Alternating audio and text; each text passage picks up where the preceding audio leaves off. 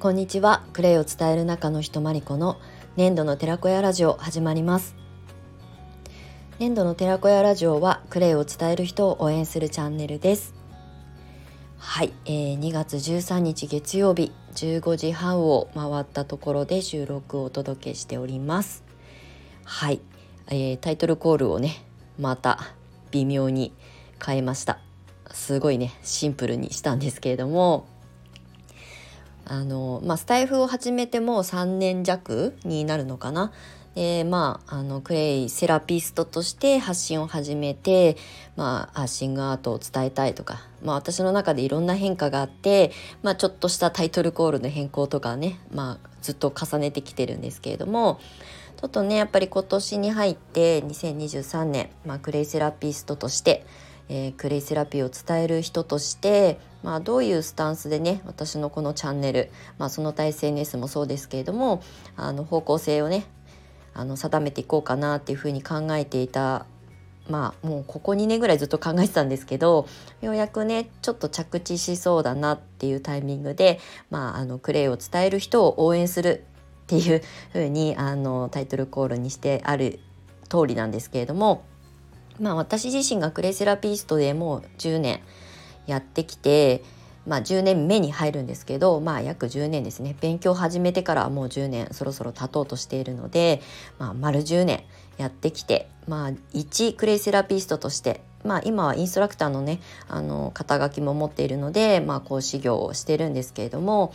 まあ初心に帰るじゃないですがクレイセラピストを、まあ、としてクレイセラピーの魅力をね伝え続けてきた10年間だったんですね。でそれは今もこれからも変わらないんですけれどもまあね10年やってきたらいい加減ねそろそろ あの私もちょっと違う役目を担ってもいいのかなっていうふうに思っていてまあこの56年の間にですねクレイセラピストさんを育成するあの、まあ、講師業とまあ、並行してねコンサル的なこともさせていただいてきて、まあ、クレセラピーを伝える人をあの応援するというかねサポートすることはずっとやってきているんですよね。なのでまあどちらかというと軸足をねそっちにあのそろそろ比重を置きたいなっていうところもあって、まあ、クレイセラピーをの魅力とかね可能性を伝えるっていうのはまあ私じゃなくてもね伝えていける方がもう今は増えてきているのでまあそれはうちの卒業生だけじゃなくてまああの日本国内にもねたくさんクレイセラピーを伝える人クレイの魅力を伝える方は増えているのでまあそういうあの伝えてくださる方たちにちょっとずつこうバトンタッチじゃないですけどねしながら私はそういう方たちを応援するようなあの役目を担えたらいいなというふうに今は思っています。なのでこのチャンネルに関してはあの、まあ、クレイセラピーの可能性とかクレイセラピストの可能性だったりとか、まあ、あとは粘土の寺子屋の、まあ、コモンズっていうふうに名前をちょっと変更しましたけどクレイを伝える先生たちをサポートするっていう、まあ、趣旨は何一つ変わらないです。ただまあその伝える人たちを応援するっていうところに特化したお話をしていこうかなっていうふうに思っています。まあ、あの来月3月でちょうど私は10年目に入るのでまあいい機会かなっていうふうに思いますタイミング的にね。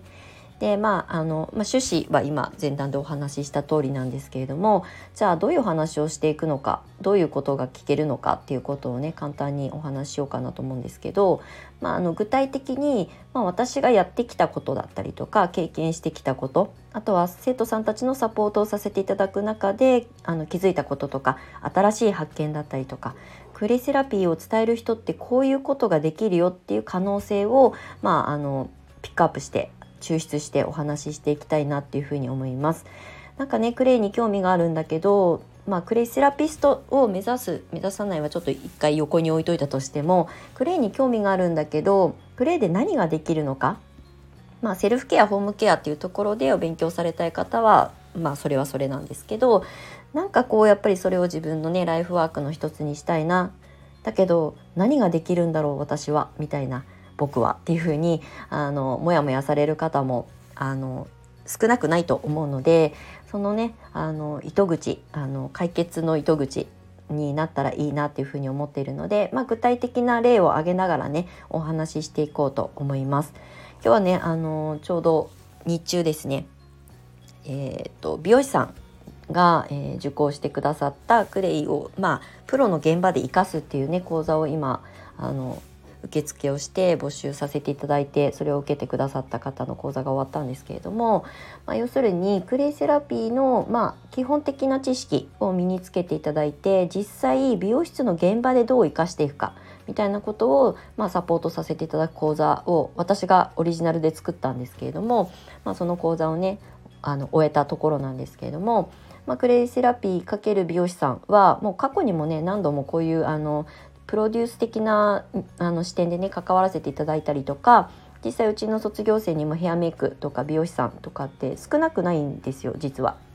で、まあ、実際その現場でどう生かしていくのかみたいなことを一緒に考えながら講座も進めてきたので、まあ、そういう意味での、まあ、新しい私の発信コンテンツとしては伝える人をサポートする。要するに現場でクレイを伝えてあの何か困った時にねあのまあ、アドバイスというかねサポートさせていただけるようなあの役目を担いたいなというふうに思っています。でこれは美容師さんに限らずいろんなあのコラボレーションが実現しやすいのがクレイセラピーのいいところなんですよね。汎用性が高いっていうところはすごく利点なので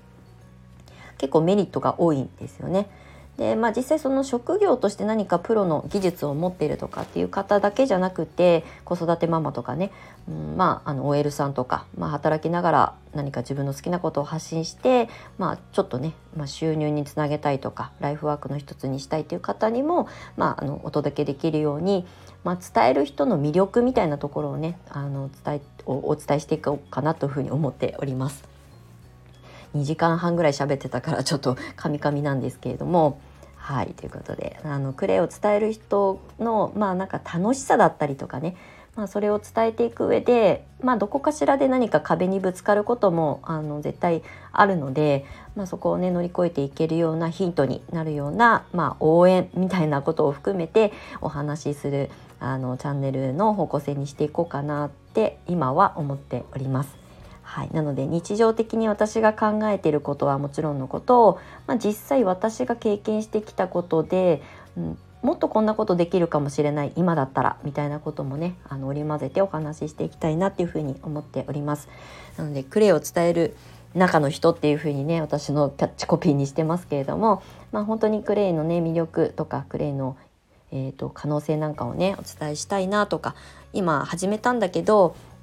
方向性がなんか定まらないなとかこれから勉強しようと思ってるんだけど、えーと、自分ってどういうことに向いてるのかなっていうことをねあの答え探しをされてる方なんかにもお届けできたら伝わったらいいなっていうふうに思っておりますので、まあ、クレイを伝える人に特化してるわけじゃないんですが一応ねそこに私の今重点を置きたいなっていうふうに思っているので、まあ、そういった方にね聞いていただけたらいいかなっていうふうに思います。あのクレイのあの、まあ、基礎的なねあの知識情報とかっていうのは10年前に比べたらね今はググってもたくさん情報が出てきますし発信者も増えたので、うん、あの魅力とか可能性はご自身であの確認していただいてじゃあその一歩先その知識を習得した後に自分がどう活躍できるのかとかそれをまあ自分の、まあ、生きがいじゃないですけどねあの一つの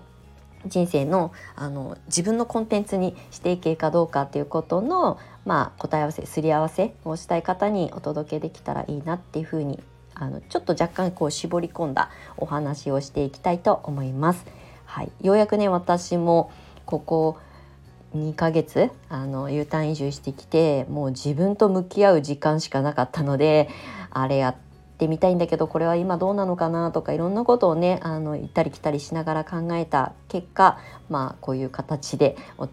お伝え発信をしていきたいなというふうに思っております。なのであのこの年度の寺子屋ラジオではあのクレイを伝える人を応援するチャンネルにちょっとずつあの特化するというかねあの軸足あの重きを置いていきたいなというふうに思っておりますので、まあ、ご興味がある方クレイを伝えてみたいなっていう方に、まあ、届くと嬉しいなっていうふうに思っております。はいということでタイトルコール変えましたっていう あのそんなにねあの大きなニュースではないんですけれども、まあ、方向性的なことをねお話しさせていただきました。はい。まあ、今年もねまだ始まったばっかりといえどももう2月も中旬ですし、まあ、3月来て4月新しい季節が年度もね切り替わっていくのでまああっという間に1年はね過ぎていくのであの一日一日を無駄にせずというかねあの今日が一番若い日なのであの1時間1分1秒大切に過ごしていきたいなと私も思いますので、はい、皆さんも素敵な春を迎え1年を過ごしていけたらいいんじゃないかなっていうふうに思いますので、はい、あのいいなと思ったこととかやってみたいなと思った自分の心に直感にね従って動いていかれるといいんじゃないかなっていうふうに思います。はいということで今日も最後まで収録配信におあのお付き合いいただきましてありがとうございました。また次回の収録配信でお会いしましょう。ではまた次回。